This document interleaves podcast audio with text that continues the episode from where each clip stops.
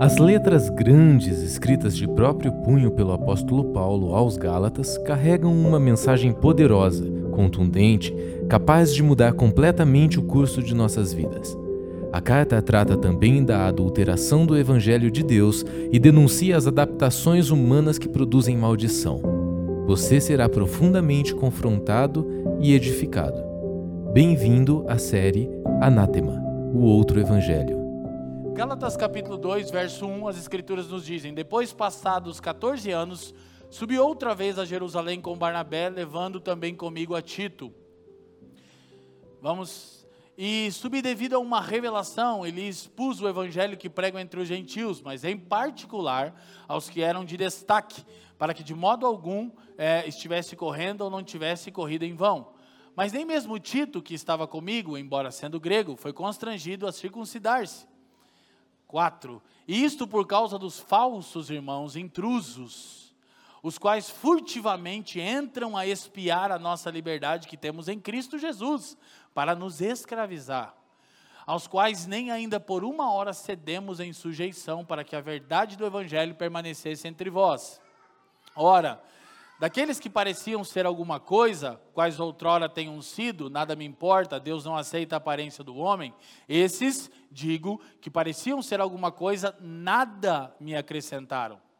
Antes, pelo contrário, quando viram que o evangelho da incircuncisão me fora confiado, como, de, como a Pedro o da circuncisão, porque aquele que operou a favor de Pedro para o apostolado da circuncisão, operou também a meu favor para com os gentios, e quando conheceram a graça que me fora dada, Tiago, Cefas e João, que pareciam ser as colunas, deram a mim e a Barnabé as destras de comunhão, para que nós fôssemos aos gentios e eles a circuncisão.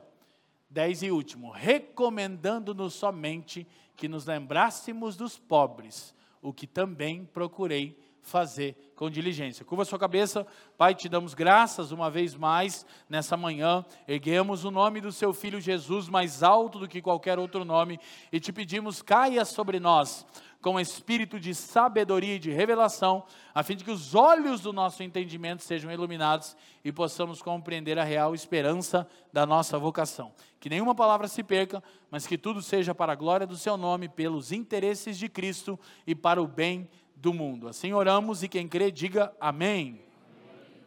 Queridos, nosso tempo é sempre escasso para tudo aquilo que precisamos compartilhar.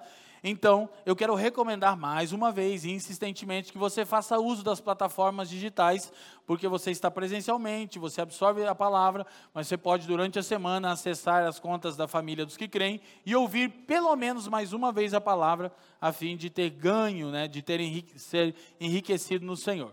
Então, lembrando vocês, o nosso tema de hoje é a unidade do Evangelho. Digam comigo, a unidade do Evangelho. Nós já observamos que no capítulo 1 e 2 o tema é autobiográfico. O que Paulo está fazendo? Uma defesa da legitimidade do seu apostolado e do Evangelho. Disso tratam os capítulos 1 e 2 de Gálatas, a autobiografia de Paulo defendendo seu apostolado e seu Evangelho. Preciso relembrar vocês que Paulo não está defendendo a sua posição enquanto apóstolo. Ele está apenas defendendo sua legitimidade para ser um apóstolo, porque um apóstolo é aquele que falava em nome do Cristo. Então, Paulo estava sendo atacado pelos falsos mestres da região da Galácia, que perturbavam a liberdade dos santos e pervertiam o evangelho, causando escravidão, como nós lemos. Eles eram intrusos que espiavam a liberdade dos irmãos, ou seja, aquele tipo de gente que faz um patrulhamento da vida alheia, fica perturbado com a liberdade que os irmãos têm em Cristo Jesus, sabe? De repente, um irmão está ouvindo uma canção que não é sacra e aí tem um irmão só querendo, olhando no store, ah, tá ouvindo música do mundo, né? Aquele tipo de mentalidade caída, ou o irmão tá lá com a sua família, tá com a sua esposa, num jantar, jantar à luz de velas, tomando um bom vinho para a glória de Deus, e tem um irmão lá dizendo, tá tomando vinho, né? Na verdade, o único pecado seria tomar vinho ruim, né, com a sua esposa. Mas era esse tipo de coisa. Os irmãos queriam escravizar, eles não estavam satisfeitos com a liberdade. Então, Paulo, e estavam dizendo: Paulo não é um apóstolo, Paulo suaviza o evangelho, ele não quer que vocês andem pagando o preço, nós precisamos pagar o preço da nossa salvação, você vem como no nosso meio. E Paulo está dizendo: Eu sou um apóstolo, não porque quer defender sua posição, mas porque quer defender a doutrina que pregava. Amém? Porque um apóstolo fala em nome de Cristo, então ninguém pode ir contra um apóstolo. Por isso, não existem mais apóstolos hoje.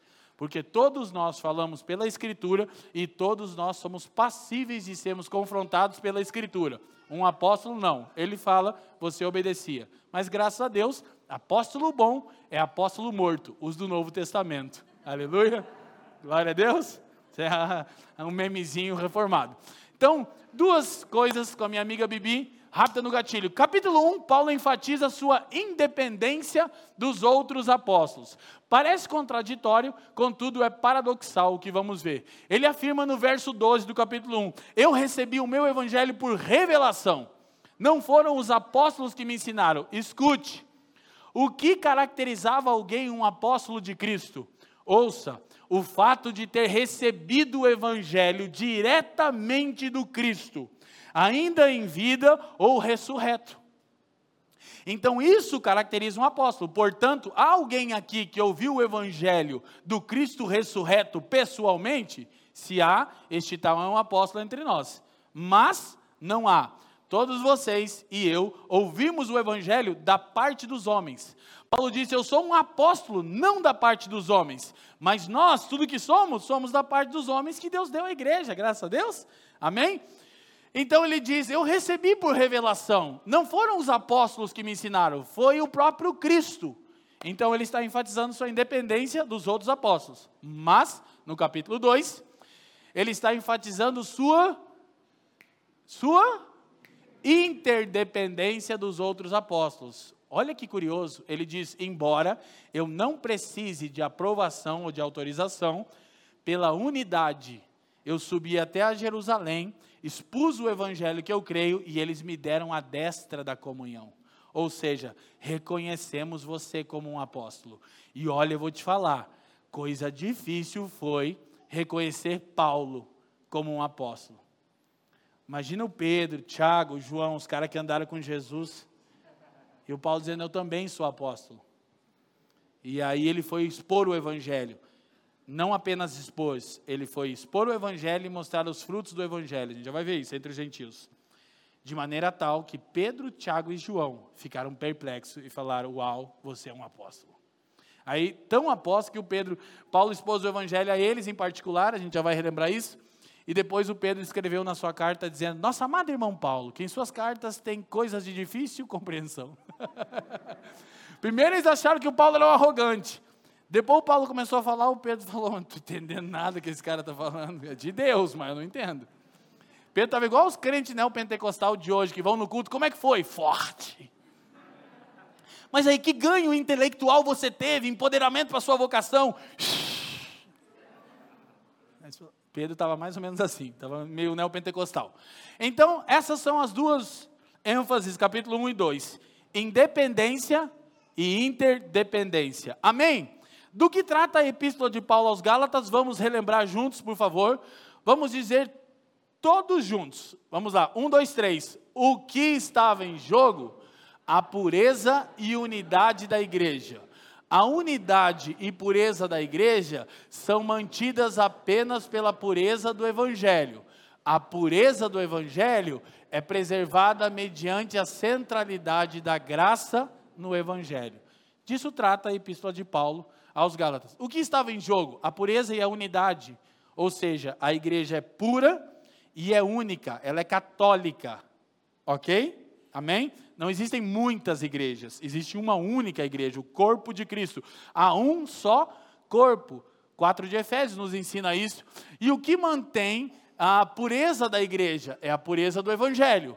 E, nas palavras emprestadas do meu amigo Felipe Bartoszewski, a pureza do Evangelho é preservada mediante a centralidade da graça no Evangelho. Ou seja, O Evangelho só é o Evangelho se ele for a boa nova de que Deus nos salva exclusivamente porque quer, e essa salvação é estritamente obra dele na sua e na minha vida e em toda a criação, para a glória do nome dele. Amém? Se depende do seu desempenho, se depende do meu desempenho, se é o Evangelho e mais alguma coisa, é um anátema. O que é o outro Evangelho, família dos que creem? Espera aí, o que é o outro evangelho? O que é o outro evangelho? Ah, vamos lá de novo. O que é o outro evangelho? Cristo e mais alguma coisa. Cristo e o dízimo, Cristo e o jejum, Cristo e a frequência no culto, Cristo e o encontro com Deus, Cristo e a célula, Cristo e a primícia do grande apóstolo sacerdotal, Cristo e beijar o anel do apóstolo. O que que Paulo diz? Maldito seja esse evangelho, maldito seja quem prega esse evangelho, maldito seja quem ouve esse evangelho. E todos sejam amaldiçoados em nome de Jesus. Que não é uma maldição do diabo, eu já disse que é fraquinha, é do Senhor Jesus. Está em Gálatas. Porque você pode achar que a gente está sendo muito duro. Mas, na minha primeira exposição, eu te mostrei que Gálatas é uma carta de coisas incomuns. Paulo não faz ações de graças pelos irmãos, como era comum. Paulo não ergue um hino de louvor, como era comum. Paulo escreve das próprias mãos, o que não era comum. Ele está em choque. Por quê? Porque a natureza do evangelho está sendo afetada. E quando se trata da pureza do evangelho, ouça, Paulo era implacável. E o que nós devemos ser? Implacáveis. Amém? Nada é muito duro quando alguém está torcendo o evangelho. Vou dizer de novo. Nada é muito duro quando alguém está torcendo o evangelho. Por isso, Paulo diz: anátema, maldito seja. Glória a Deus. Amém? Aleluia. Então, isto posto, Paulo diz que 14 anos depois, ele subiu a Jerusalém com Barnabé e levou a Tito também. Há uma longa discussão, gente, sobre quando foi escrito Gálatas. Se antes do concílio de Jerusalém, em Atos 15, ou depois. O que aconteceu no concílio em Jerusalém foi a reunião mais importante da igreja do primeiro século. Eles precisavam definir se o evangelho ele iria ser dentro de uma cultura judaica ou se o evangelho promoveria libertação cultural. Ou seja, se os gentios, as nações, o que incluía eu e você, nós éramos a pauta daquele concílio. Que coisa interessante, né? Se aquele concílio não tivesse sido ordenado pelo Espírito Santo, nós estaríamos perdidos. Por quê? Porque nós seríamos prosélitos. O que era um prosélito era todo aquele que queria servir o Deus de Israel, mas para isso tinha que se tornar um judeu. Ok? Então, se aquela reunião não tivesse acontecido, nós teríamos que celebrar as festas de tabernáculos, primícias se aquela reunião não tivesse acontecido, a gente ia ter que usar chofar no culto. Se aquela reunião não tivesse acontecido, a gente ia ter que usar a bandeira de Israel e dizer que é profético. Se aquela reunião não tivesse acontecido, a gente teria que ir a Jerusalém, colocar lá um pedidinho, lá, uma reza no muro das Lamentations. Mas graças a Deus, naquela reunião ficou definido que o evangelho, ele não se dobra a nenhuma cultura, especialmente não se dobra a cultura judaica. Aleluia. Ninguém precisa observar festa nenhuma, tocar chofar coisa nenhuma, bandeira de Israel coisa nenhuma. Tudo isso é sombra, mas nós vivemos a realidade do corpo de Cristo. Amém?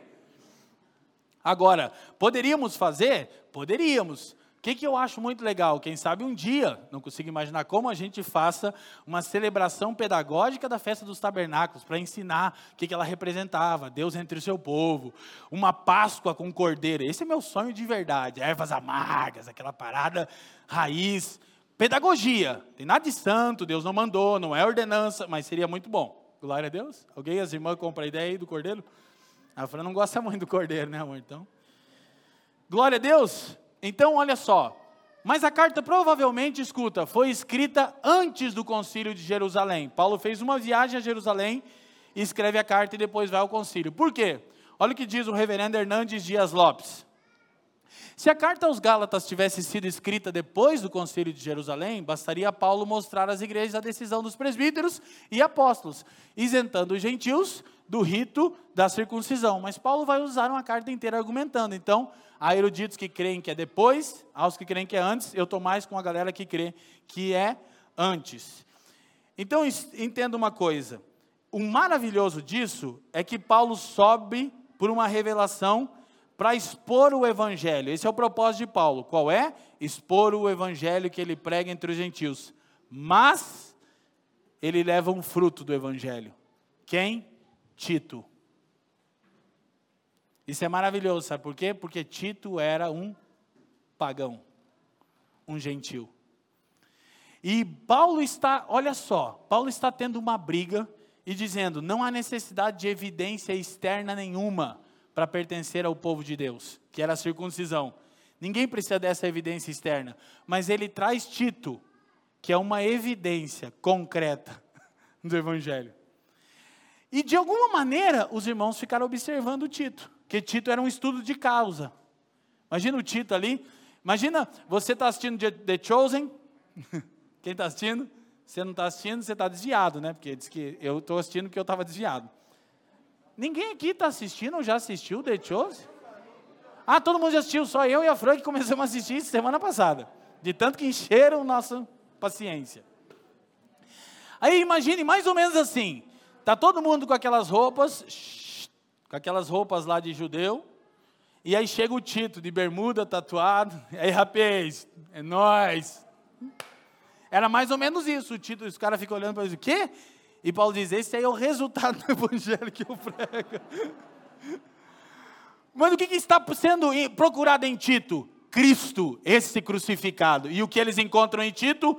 Cristo crucificado.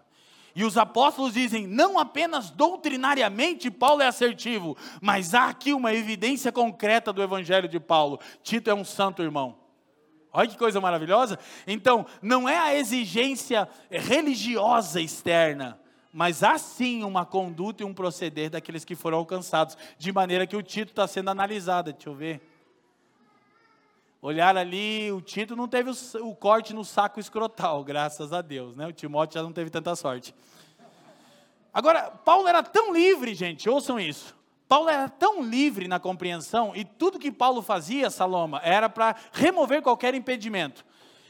Depois que ele sobe a Jerusalém, ele escreve Gálatas, combate os falsos mestres do outro evangelho, do Cristo e mais alguma coisa, sobe a Jerusalém, quebra o pau, não tem que circuncidar, não tem que circuncidar, não tem.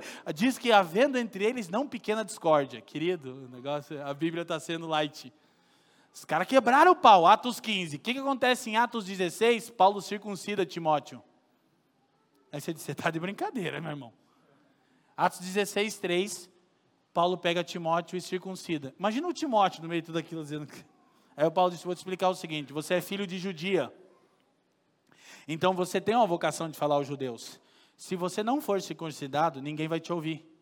Então isso aqui não serve para a sua salvação, mas serve para que você seja um meio de pregar o evangelho para o seu povo. Então, olha só, no processo de contextualização, ouça a bolha, vale tudo, desde que esse tudo não comprometa nada da essência do Evangelho. Vou dizer de novo. No processo de contextualização, vale tudo, desde que esse tudo não comprometa nada da essência do Evangelho. Quem está me entendendo? Paulo diz: Fiz-me de tudo para com todos, a fim de alcançar alguns. Então, o cara que briga para não circuncidar, sai do concílio e circuncida o discípulo dele. Porque Paulo diz: não vamos colocar nenhum impedimento. Agora, de novo, escute, ontem eu refleti nisso e me veio uma luz pensando na liberdade de Paulo. Por quê? Paulo está amaldiçoando quem prega o outro evangelho e quem recebe o outro evangelho em Gálatas. Ele diz: seja anátema. Escuta, mas quando escreve aos Filipenses, Paulo diz uma coisa, presta atenção. Ele diz: olha, uns pregam a Jesus por ganância, outros por porfia, contenda, intenções dúbias, Aí ele diz uma coisa que não era normal Paulo dizer. Mas o importante é que Cristo seja anunciado. Então deixa eu te falar uma coisa. Paulo está dizendo assim: esse pregador tem intenções dúbias, ele enriquece com o evangelho, ele escraviza os irmãos, ele quer destaque, mas prega doutrinariamente correto, ele diz: tudo bem, Cristo está sendo anunciado.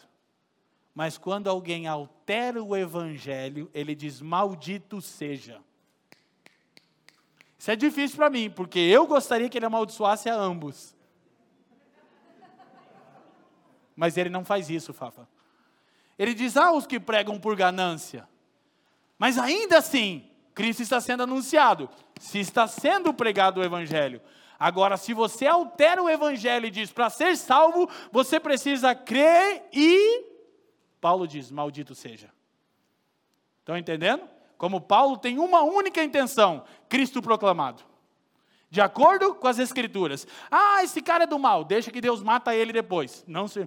Agora, alterou o Evangelho, maldito seja. Entendeu? Então, essas questões parecem contraditórias, mas são paradoxais. Paulo era realmente uma pessoa distinta. Então, Timothy Keller, falando sobre esse encontro de Paulo, ele diz: essa reunião poderia ter acabado por dividir a igreja, ainda em estágio tão inicial de sua vida, fazendo assim emergir duas religiões. Ouça, isso não é o concílio de Jerusalém. Então, de acordo com vários eruditos, Paulo sobe a Jerusalém para expor o evangelho que pregava entre os gentios, leva Barnabé e leva Tito. E aí ele diz que ele faz isso em particular com Pedro, Tiago e João. No concílio de Jerusalém, em Atos 15, gente, tem um monte de gente.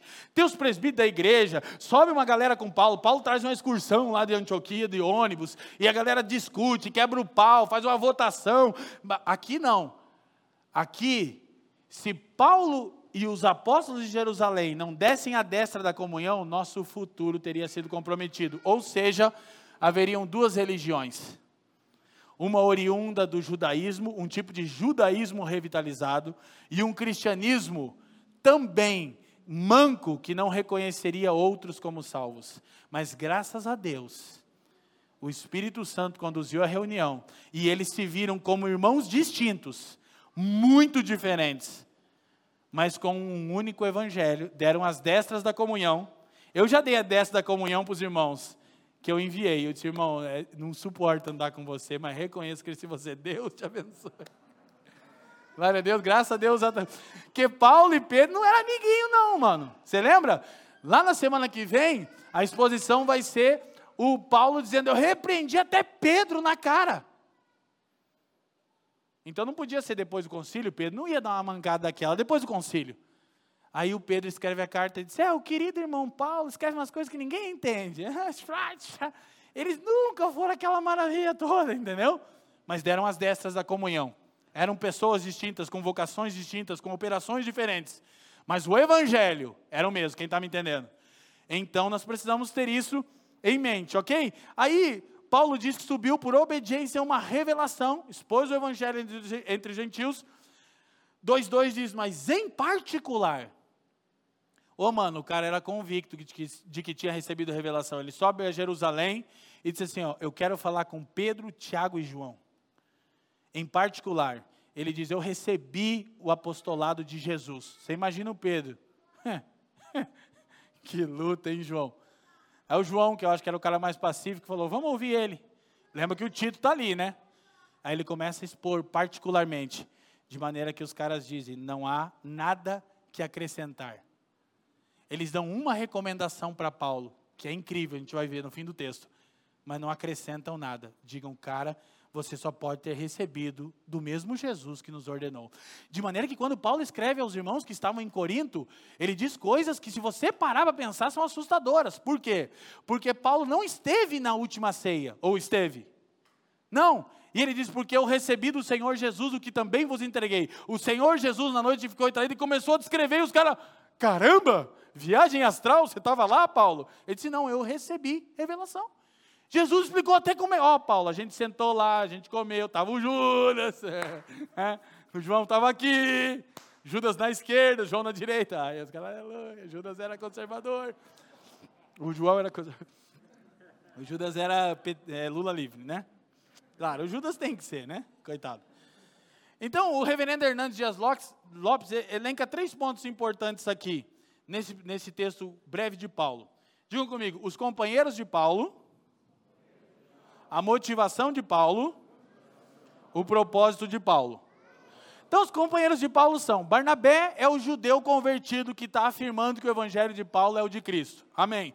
Tito é o pagão convertido que está sendo a evidência de que o evangelho que Paulo prega é o de Cristo. Ok? Esses são os companheiros. Qual que é a motivação de Paulo? Obedeceram à revelação. Mas, gente, Paulo era um cara que sofria. Escuta, por quê? Capítulo 1 ele diz: Eu recebi o Evangelho por revelação de Cristo, eu não preciso de aprovação de ninguém. Capítulo 2 ele diz: Eu subi por uma revelação para falar com os apóstolos. Que aí mesmo, o mesmo Jesus disse alguma coisa para Paulo no sentido assim: ó, Você precisa prestar conta. Olha que coisa maravilhosa. Se Paulo precisava prestar conta, irmão. que dirá você, hein? Ele diz: Você precisa preservar a unidade, Paulo. Ele sobe por uma revelação. Mas ele já tinha a revelação do Evangelho. Ô oh, querido, que sentido faz alguém receber revelação de Deus e pedir conselho da carne? Nenhum. Então ele não foi pedir conselho algum, ele foi preservar a unidade. Ele foi dizer: me repreendam se vocês puderem. E eles nada acrescentaram. Deram as destras. E Paulo voltou e disse: viu? Somos apóstolos com diferentes operações mas fomos enviados por Cristo. Por que, que Paulo está defendendo o apostolado para relembrar? Porque um apóstolo é alguém que recebeu o evangelho diretamente da boca do Cristo, vivo ou ressurreto? Vivo também, né? Então, segue-se que não há mais apóstolos. Porque tem alguém aqui entre nós que Jesus ressurreto apareceu fisicamente para você, ensinou todo o evangelho para você? Não, nem, você não precisa nem responder que não, nós saberíamos. Seria evidente a todos os irmãos que você ia ser distinto, né? Não em status, mas em vocação. Então não há mais apóstolo. Por quê? Porque tudo que nós recebemos aqui, recebemos da parte dos homens. Amém? Homens ungidos por Deus não apóstolos, não profetas. Qual a característica dos profetas da primeira aliança? Recebiam revelação direta de Deus. Qual a característica dos profetas, dos apóstolos, perdão, da nova aliança? Recebiam revelação direta de Deus. Não há mais profetas, não há mais apóstolos. Agora, todos nós somos proféticos e todos nós somos apostólicos. Todos nós falamos o que os profetas falaram, todos nós comunicamos a mensagem que os apóstolos comunicaram. Amém? Então nós somos profetas e apóstolos, com P e A minúsculo. Glória a Deus. Amém? Quando um líder diz eu sou um apóstolo, está numa situação difícil. Ninguém pode ir contra o que um apóstolo ensina. Ele é um enviado direto de Jesus. Mas não é isso que a Escritura ensina. Nós todos temos que passar pelo crivo das Escrituras. Amém? Então a motivação de Paulo era obedecer à revelação. Agora, a nossa revelação, que nós temos algum tipo de revelação, Leandro? Temos, não como a dos apóstolos ou profetas. A revelação que os cristãos desfrutam equivale à iluminação para a compreensão daquilo que as Escrituras registram. Poderia ser mais adequadamente chamada de inspiração. Digam comigo, inspiração. Pois de forma alguma poderá ser uma nova mensagem. Assim, a ordem é a seguinte: Escrituras, tradição da igreja, comunhão dos santos. A ordem para quê? Para verificarmos se a inspiração vem de Deus. Quem aqui já foi inspirado pelo Senhor? Poxa, eu fui inspirado, saiu um livro de 400 páginas. Inspiração. Inclusive, eu particularmente sou um cara assim dado à, coisa mística do Evangelho, positivamente falando. O que quer dizer isso, André? Eu preciso de inspiração para falar. O Fafo, o Leandro, o Leivson sofre comigo. Comecei a gravar um curso, estava inspirado, de repente foi. Tem que terminar as aulas, mas não tem inspiração. Aí o Leivson fala, mas você tem todo o conteúdo. Eu digo, mas não é de conteúdo que eu preciso. Eu preciso do Gema, do Maloik, entendeu? Que não é ruim, não é uma revelação. Então, agora, como é que eu sei se a inspiração que eu estou tendo, revelação, é de Deus? Primeiro, é embasada pelas Escrituras? Se não, joga fora, é da sua cabeça. Tive uma, uma visão, é visagem isso. tive um sonho, comeu muita pizza. Glória a Deus. Primeira escritura, depois tradição da igreja. Poxa, eu tive uma inspiração aqui. Mas ninguém nunca, em dois mil anos de igreja, pensou nisso. Olha só. Inclusive tem um coach, anátema, filho de Satanás, que diz que vai fazer em dois anos que a igreja não fez em dois mil. Entendeu? Satanás, né? só pode ser. Eu nasci há dez mil anos atrás. É o louvor dele. Agora eu vou, eu vou. Dias atrás me mandaram um vídeo, coitado, cara. Tem gente que, que é o fim de carreira mesmo. Ele disse assim: não tem ninguém no Brasil que sabe mais de Bíblia do que eu. Disse, cara, deve ser maconha, mas é rachixe, que é maconha concentrada, é um negócio mais forte, que é, é bagulho louco. Glória a Deus. Ouça, altera o evangelho, maldito seja, em nome de Jesus, não no meu nome. Glória a Deus. Então, tradição da igreja. Se ninguém nunca disse, baixa a bola, você chegou agora. E terceiro, a comunhão dos santos, irmão. Você está ali inspirado pelo Espírito. Senta com irmãos mais maduros e, querido, eu estou tendo aqui um, uma, uma, impressão desse texto bíblico, tal, tal, tal. O que, que te parece? Aí, com todos os santos, a gente alcança altura, largura, profundidade e comprimento. Amém? Aí é seguro. Agora tem os irmãos que acordam de manhã com a barriga cheia de pizza e vão para a internet postar um revelamento que receberam na madrugada. Vocês, cara, você foi no banheiro antes de fazer esse post? Que você fosse resolveria. Quem está me entendendo? Sim ou não? Então nossa revelação não se equivale à revelação profética e apostólica da primeira aliança e da nova aliança, mas é inspiração. Aí vem a frase desmotivacional da manhã, diga amém? Nós vamos até fazer isso, Fafa. Momento coach do fracasso. Olha só, próxima. Um cristão é apenas um eco, não uma voz. Sua fala não é original. Antes, origina-se nas Escrituras, não nele mesmo.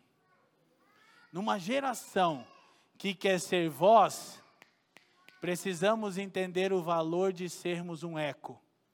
Numa geração que quer ser relevante, precisamos entender o valor de sermos fiéis. Amém? Eco, não voz. Fidelidade, não relevância. Cara, o maior homem nascido de mulher foi chamado de Eco. E você quer ser uma voz. Quem é o maior homem nascido de mulher, de acordo com o próprio Jesus? O cara que preparou o caminho do Senhor.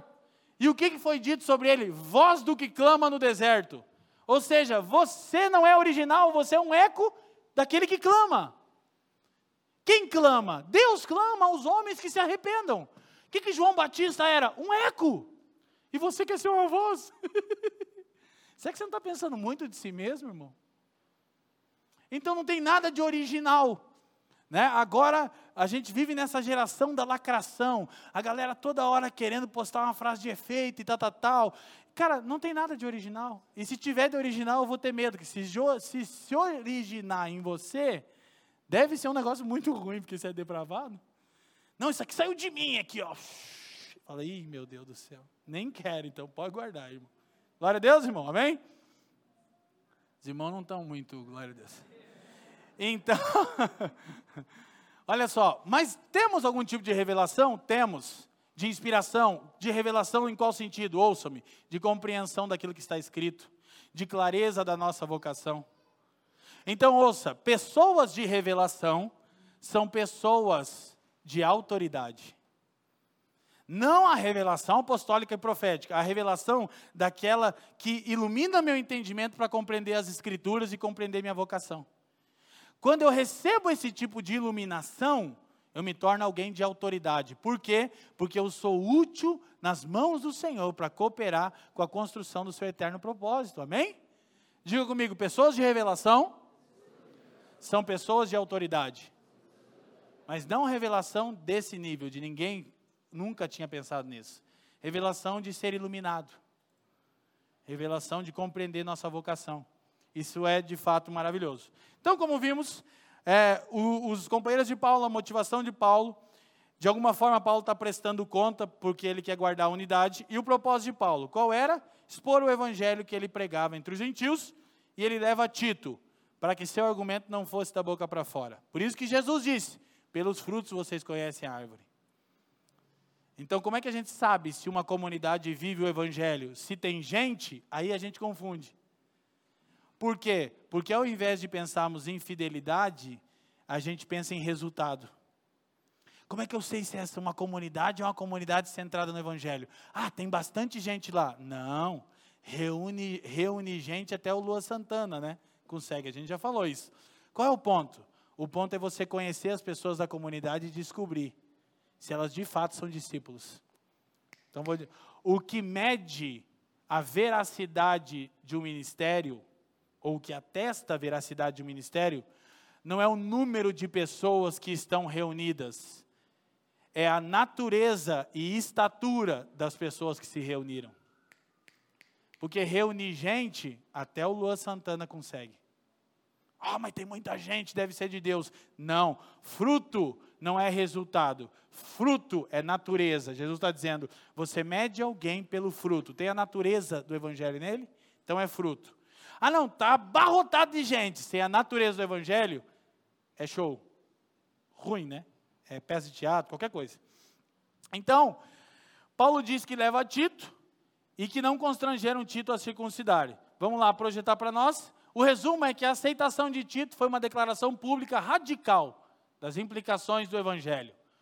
Preste atenção: ninguém deve ser aceito e, ou privilegiado por condições culturais, sociais ou econômicas. Gente, deixa eu falar uma coisa: o Tito era nossa representante naquela reunião apostólica. Cara, não, de verdade. Os irmãos são todos fracos, né? São, são irmãos. Mas você imagina Bartô uma mesa com Pedro, Tiago, João, Barnabé e Paulo. Os, os caras trocando uma ideia sobre o Evangelho. E o Tito nos representava. Tatuadão, né? Com, com, AirPods, tá, ouvindo um som. Ele é diferente, mas ele testemunha Cristo crucificado e ressurreto. Então o Tito era nosso representante nesse encontro, irmão. Vamos dar uma atenção maior para o Tito aí na Bíblia, né? Quando ele foi aceito, olhe para mim, você e eu, nós fomos aceitos como membros da família de Deus. Que se os apóstolos estivessem na carne, teria gerado duas religiões. E tem gente que insiste nessas duas. Ah, tem Israel e tem a igreja. Não, não. Tem o povo de Deus. Amém? Então, o que nós vemos ah, aqui? Aí Paulo diz 4 e 5, que os falsos irmãos estavam espreitando a liberdade reduzindo a comunidade dos Gálatas à escravidão. Aí Paulo diz: nem por um minuto me sujeitei a eles. Ou seja, quando o que está em jogo é a pureza do evangelho, Paulo era implacável. O que nós devemos ser? Implacáveis. Não, não, não, não, não, não e não. Não volta atrás. Ah, mas é muito duro. Não importa, não volta atrás. Ah, mas é muito pesado de língua. Não importa, não volta atrás. Maldito seja. Meu Deus. É o que ele está fazendo em Gálatas. Aí, por que, que ele está tendo essa luta? Porque se comprometer a pureza do Evangelho, que a graça no centro compromete a pureza da igreja. Então aí Jesus morreu de balde, porque ele não vai ter um povo santo e glorioso que reflita quem ele é. Quem está entendendo? Por isso que Paulo está tá em choque quando escreve aos Gálatas. Então, os irmãos querem espreitar a liberdade, né? Eu já falei, os irmãos, o ministério patrulhando a vida alheia. Não está cheio de irmãos? Nas igrejas que tem o outro evangelho, gera o patrulhamento da vida alheia. Por quê? Porque é ensinado assim, ó, para ser salvo, você precisa crer. Aleluia? Aleluia. Mas tem que. Aí todo mundo fica num, numa, numa. É uma corrida de desempenho. Olha para mim. Quem é melhor entre nós? Quem é mais santo? Quem ora mais? Quem jejua mais? Quem oferta mais? Aí a gente começa, aí o irmão dá uma oferta, ele já começa a dizer: pô, Deus me tocou, ofertei meu carro. E quem perguntou? Aí os irmãos vão lá fazer a obra social. Olha lá, olha lá. Vou dar sopão na rua à noite. Para a glória de Jesus. Forte meu ministério. Já viu teus irmãos que não faz nada sem o celular, né? Não existiria um ministério sem o celular dele. Tudo ele tem que mostrar. Estou fazendo, estou acontecendo, estou papapá. A gente, quando reunia dentro de um orfanato em Curitiba, a gente trazia gente do Brasil inteiro, lá vinha a pastorada. Fim do ano, o cara não dava um real. Fim do ano vinha tirar foto com as crianças. A gente baixava um decreto lá, lembra, Arthur? Quem tirar foto, nós vamos quebrar o celular e queimar a tua cara no chão. Porque, olha, foto com os órfãos. Então, aí vai gerando esse tipo de, de, de, de, competição. Por quê? Porque o evangelho nosso é Cristo e nosso desempenho. Então, vamos ver quem é melhor nessa parada. Aí, gera o patrulhamento da vida alheia. Eu já falei isso, tem que ficar repetindo essa verdade. Os irmãos ficam, pastor, você viu? Eu vi o irmão lá no show do, do Luan Santana. O problema é que é ruim, né? O pecado é que é ruim. Fosse pelo menos no show do Zé Ramalho, aí eu, eu, eu particularmente eu achava melhor, né? Você viu o irmão lá? Estava lá no almoço com a família dele, eu vi a Heineken lá no fundo. Patrulhando a vida alheia. Quem está me entendendo? Liberte-se do patrulhamento da vida alheia. Você e eu não valemos nada, fomos alcançados pela graça. Há uma série de questões que são questões de consciência, que a Bíblia não se posiciona. Elas só devem ser feitas de acordo com a consciência cristã. Entendeu? Então acaba gerando isso. Aí Paulo diz: estou escravizando os irmãos. Os irmãos não podem nem mais ouvir o, o Zé Ramalho, Racionais em Paz. Então, o Evangelho promove liberdade cultural e liberdade emocional. Diga comigo: liberdade cultural, liberdade emocional. Então, olha só. Qual é o perigo que a gente tem na liberdade cultural, no, no trato, perdão, com a cultura? Primeiro, criar guetos culturais um tipo de ultraconservadorismo, ou seja, a igreja ao invés de falar com a cultura, ela se torna uma cultura. A igreja não deixa de ser, como diz o Fernando, uma microsociedade, que ela tem uma cultura celestial, mas a gente acaba por pegar dogmas, achismos e gostos e fazer a nossa cultura e vender o nosso produto. Aí todo mundo tem que andar igual a gente, tem que ser descolado, ou tem que ser engravatado, ou tem que falar tá amarrado, ou tem que falar ah, somos os familheiros. Cara, isso é muito brega, velho. De verdade, vocês sabem. Eu já falei na outra, e não vou perder tempo com isso.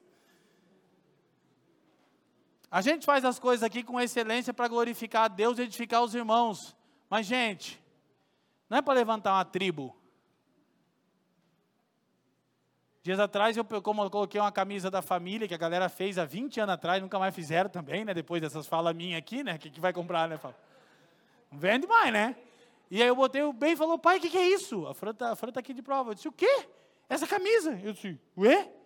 Nunca vi você usando uma camisa da família. Por quê? Porque a gente fez para um tempo fraterno, era, eu acho que para levantar um recurso para pagar as reformas que estava tendo aí. Mas, cara, é brega e não é cristão ficar defendendo uma marca. Somos os familheiros, somos assembleiano, quadrangular. Vá para o inferno, rapaz. Filho de, filho de Belial. Que, amém? Então ninguém aqui na família tem essa parada de família.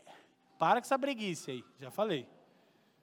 Glória a Deus, aí não vai vender nunca. Agora vamos fazer camiseta para pagar o ar-condicionado que estragou. Então, a gente cria gueto cultural, que é criar a nossa própria cultura.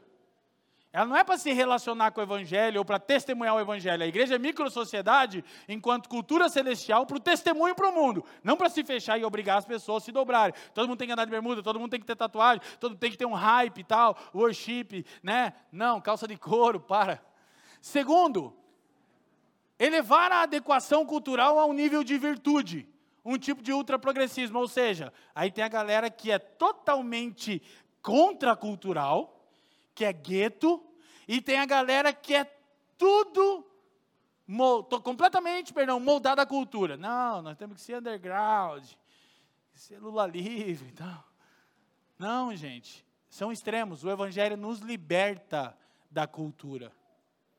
De maneira que a cultura para nós não é uma máxima, e nem é desprezível por completo, quem está me entendendo? Então, aí a gente vai entender que a nossa unidade não tem a ver com cultura. Timothy Keller diz algo sensacional sobre isso. Um cristão tem muito mais em comum com outro cristão que leva uma vida nômade nas planícies da Mongólia, do que com um incrédulo que é seu vizinho de rua, que dirige um carro semelhante ao seu e cujos filhos frequentam a mesma escola de seus filhos. A unidade cristã não leva em consideração distinções culturais, nem depende da similaridade da cultura.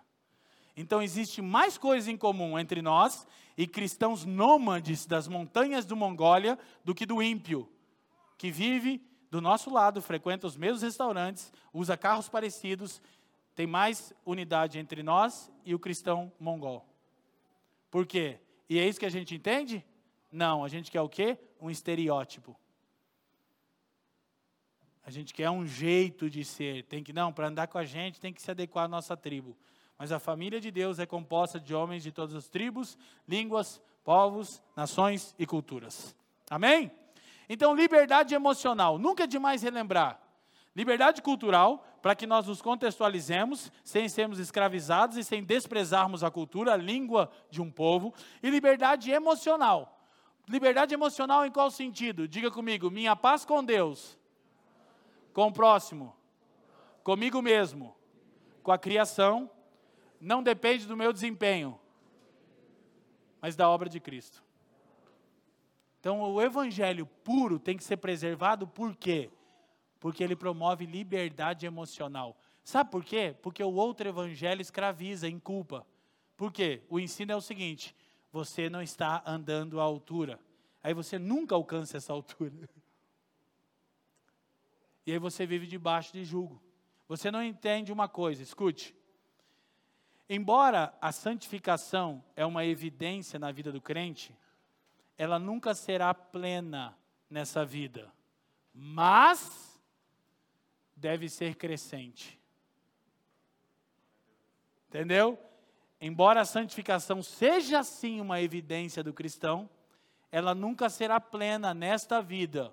Contudo, deve ser crescente de glória em glória, estamos sendo transformados à imagem do Senhor pelo seu Espírito. Quem está me entendendo?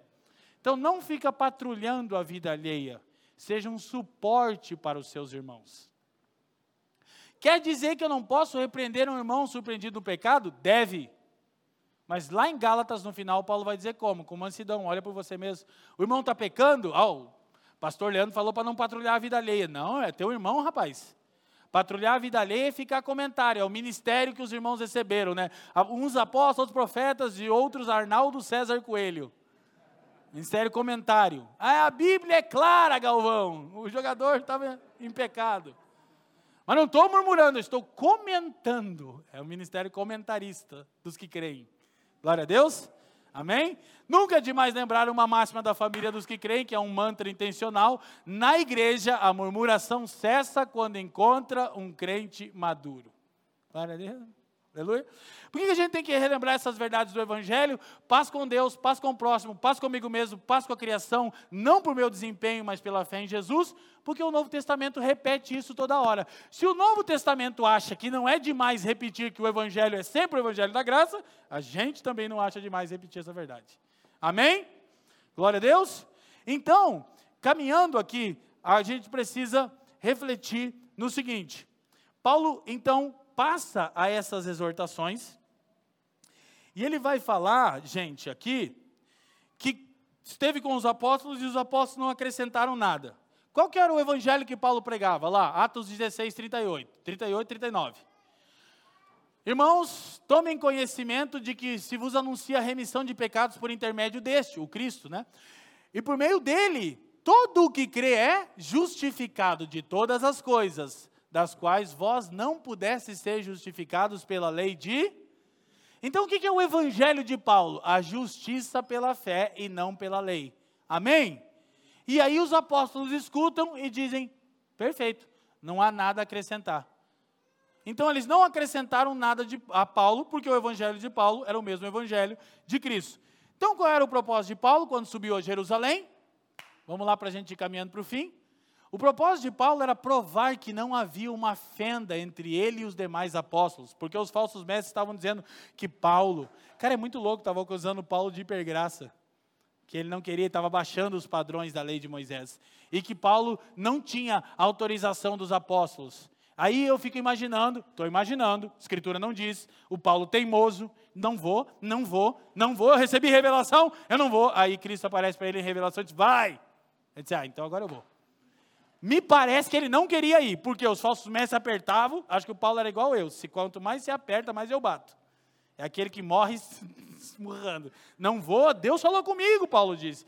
Mas aí ele foi e não ia buscar aprovação, ele queria mostrar que tinha unidade. Então olhem para mim, a unidade é uma coisa importante. Não havia dois evangelhos, nem conflito entre os apóstolos. Há diferenças de estilos, ênfase e esfera de atuação. Digam estilos, ênfases, esferas de atuação. Mas há um único evangelho. Embora a sua apresentação possa variar, a substância continua a mesma. Isso aqui é uma bênção para nós. Por quê? Porque há diferentes estilos. Glória a Deus, há diferentes ênfases e há diferentes contextos de atuação. Então é óbvio que alguém pode ter um estilo diferente. Entendeu? A gente, a gente, a gente, cada um tem, tem uma singularidade única e está inserido num contexto único e recebeu uma ênfase de Jesus. Precisa cuidar com as ênfases. Por isso que eu escrevi um, um livro chamado O Evangelho Completo, porque a gente, na busca de ênfase, está fragmentando a mensagem. Mas há diferentes estilos. Podia até terminar essa, esse culto com o Salomão cantando igual a você. Quem, quem topa? Topa, topa, topa? Aí nós vamos fazer, porque o horário já foi mesmo, né? Que diferença faz? Não, porque de verdade, a canção do Salomão é o evangelho puro. Eu sempre escuto ela sempre estourando no carro. Porque o evangelho faz isso. Porque o que ele olha é a obra interior de Jesus, amém? Então vamos ver se dá. Agora, embora não há essa exigência de obras, projeta para nós. Boas obras são um fruto do Evangelho, não uma exigência dele. Por que, que não é uma exigência, Leandro? Querido, como é que o Evangelho vai exigir boas obras de alguém que não foi liberto pelo Evangelho? Então, mas não é uma exigência, o melhor dizer é que é uma evidência. Então, tudo aquilo que Deus nos requer, essa é a coisa maravilhosa do Evangelho, Ele já nos deu em Jesus. Se Deus diz, sede santos, Ele já proveu a santidade em Jesus. Se Deus diz, andem em justiça, Ele já proveu a justiça, porque não há em mim santidade, não há em mim justiça. Se Ele diz, amem uns aos outros, mas eu odeio aquele irmão, não, você eu sei que deve odiar. Inclusive haveria as razões para ele também te odiar, mas em Jesus vocês foram providos de amor um pelo outro. Quem que manda aí? O Adão que está em você ou Cristo? Quem está me entendendo? Então, as boas obras são um fruto do Evangelho, não uma exigência dele, mas o que Paulo está combatendo são as obras mortas, que são as tentativas humanas de justificação pessoal por meio do desempenho, e são trapos de imundícia. O profeta Isaías diz que todo o nosso esforço por justificarmos a nós mesmos é como um pano de chão, não é de linho nobre pura seda. Glória a Deus, ninguém entendeu a piada, está faltando cultura, né? Assim. Glória a Deus, irmão. Então, cultura está baixa aqui na família. É um pano de chão, mas não é só um pano de chão, é um pano de chão imundo. É. Quem tem cachorro em casa? Levanta a mão. É o pano de chão que você usa para limpar o espaço do seu cachorro lá. A já imaginou agora o sofrimento nosso lá com o João Calvino. A gente pensou que ele seria mais limpo. Então, para a gente ir concluindo, no versículo 9, Paulo diz que eles perceberam a graça de Deus que estavam com Paulo, escuta, estava com Paulo, e deram as destras da comunhão. Gente, é muito importante. Podemos ter estilos diferentes, podemos ter ênfases diferentes, escute, podemos ter campos de atuação diferentes. O que, que não pode ser diferente? A mensagem. Quem está me entendendo? Sim? Então eles dão a destra da comunhão. A verdade do evangelho, ah, qual que é a unidade cristã? Olha o que, que o reverendo Hernandes Dias Lopes diz. A verdade do Evangelho é o cimento que nos une. Não existe unidade onde a verdade é sacrificada. Nós precisamos ter em mente isso. Então a gente guarda a unidade, onde a verdade é a base, ecumenismo não. Naturalmente a gente não vai ser agressivo, rude com pessoas que não creem de acordo com aquilo que cremos. Precisamos ser mansos e respeitosos, mas unidade não. Então, eu não tenho que ter unidade com a igreja X, porque eles se dizem igreja, só se a base deles for a verdade. Quem está me entendendo? Que o cimento que nos une é a verdade. Então, essa é a nossa pauta que a gente precisa refletir. Não existe unidade onde a verdade é sacrificada. Ah, Leandro, vamos guardar a unidade. Tem verdade? Não, então não tem unidade. Não sento na mesa, é um falso irmão. Paulo disse até para não comer com essas pessoas que torcem o evangelho Quem está me entendendo? Sim? Aqui a gente vê o princípio Babel, que nunca é demais relembrar. Qual é o princípio Babel? Deus prefere divisão do que unidade carnal. Porque tem um monte de igreja que vive rachando porque é unidade carnal. É um ajuntamento de pessoas que estão ali pelo carisma de um cara, porque ele manda nelas, porque ele tá, faz da igreja empresa, ou porque elas se vestem iguais, ou porque o tipo de música que toca naquela igreja é o tipo de música que eles gostam. Então eu quero essa igreja porque toca o estilo de música que eu gosto. Isso é unidade carnal. O que, que Deus faz? Racha. Porque Deus prefere divisão do que unidade carnal. Quem está me entendendo? Unidade já já sabemos disso, não é uniformidade, mas exige a essência do Evangelho. Então, a verdadeira unidade cristã, para a gente encerrando, vai rolar o som mesmo, que beleza. Que, que, que, tem um caldeira e um Salomão, a gente resolve qualquer coisa, né? A verdadeira unidade cristã reconhece que, primeiro, nosso parâmetro de aceitação é é Cristo. Romanos 15, 7 diz que a gente tem que receber quem Cristo recebeu. Não cultura, não raça, não condição social. Ô meus irmãos, deixa eu alertar vocês, não caiamos no pecado de procurar receber os irmãos à nossa mesa pela cultura, pela raça, ou pior, pela condição social deles.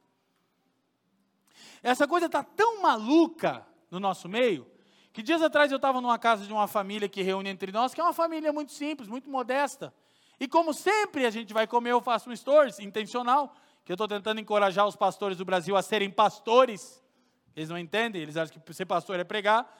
E aí alguém comentou assim, ah, as pessoas que ficam, uau, cara, você é incrível. Eu disse, por quê? Vai na casa de gente simples. Virou virtude. O cara acha, não, o que, que é o pastor? Vai atender os irmãos que tem grana, os irmãos que tem.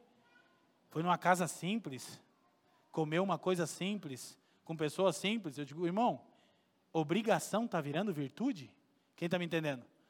Então a gente recebe os irmãos que Cristo recebe. E sabe qual é o problema? Cristo recebe uns irmãos.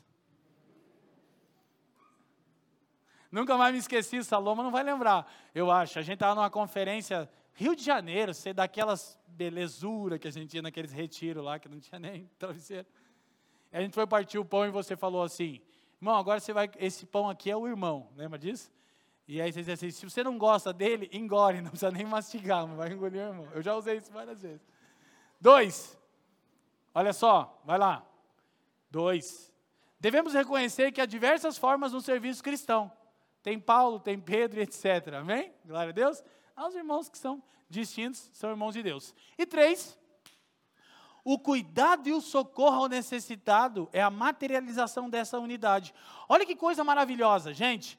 Paulo disse: eles não me acrescentaram nada. Escute, não me acrescentaram nada, mas me recomendaram uma coisa. Qual? Lembre-se dos pobres.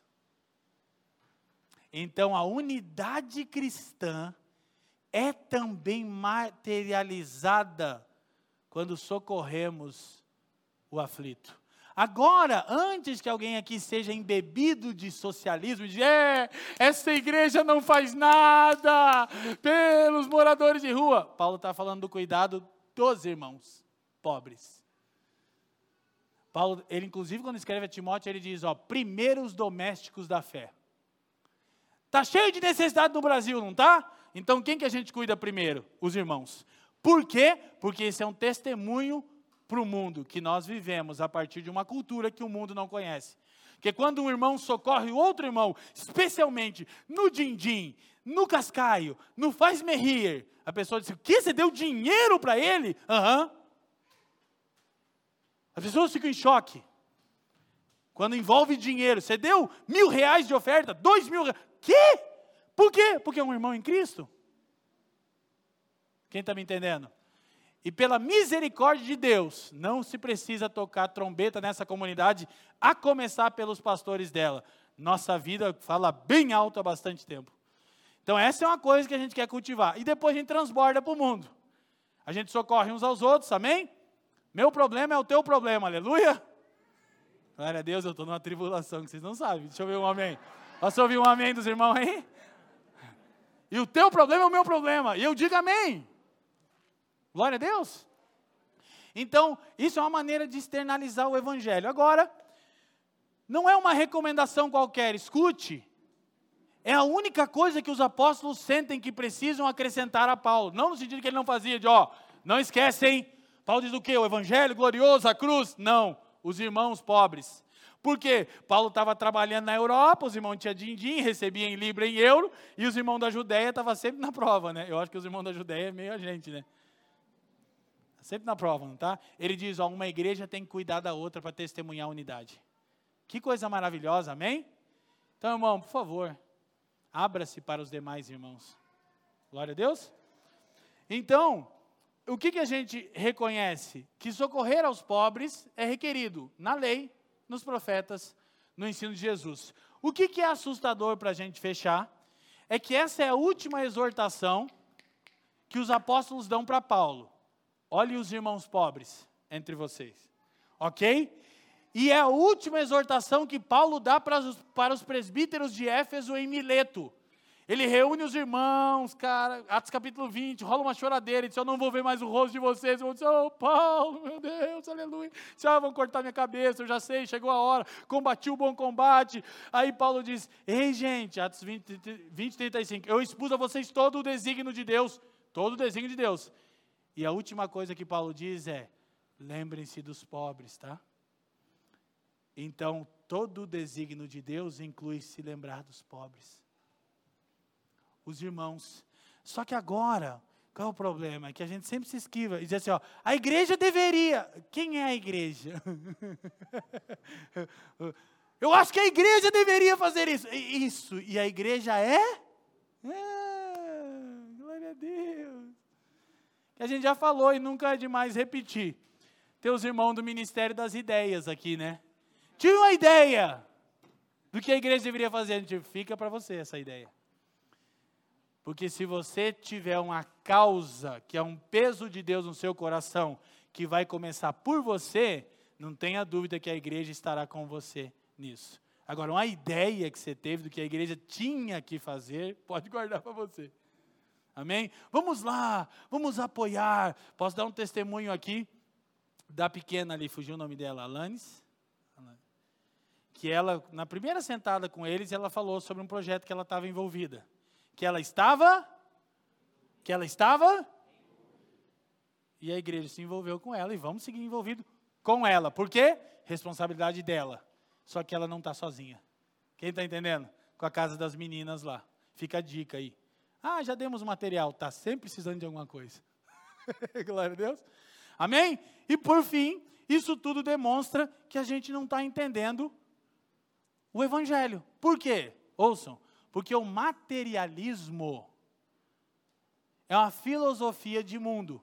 Então, quando eu estou só preocupado em ter as coisas, significa que eu estou aceitando a filosofia materialista. Qual é a filosofia materialista? Escute.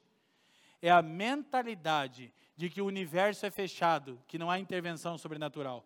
Então, materialismo não é correr atrás de dinheiro, é o resultado. Correr atrás do dinheiro, do carro, da casa e viver só para isso perturbado, não é o materialismo. A filosofia materialista diz: tudo que é real é o que é material. Não tem nada que seja real, que exista, que não seja material.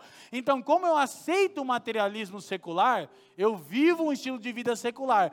Que, que eu estou trabalhando? Eu preciso de uma casa. Por que eu continuo trabalhando? Porque eu preciso de um carro. Por que eu vou trabalhar mais um pouco? Porque eu preciso de um computador. Então, tudo eu preciso de alguma coisa. Eu não creio na eternidade, na intervenção divina. Eu sou materialista na filosofia de mundo.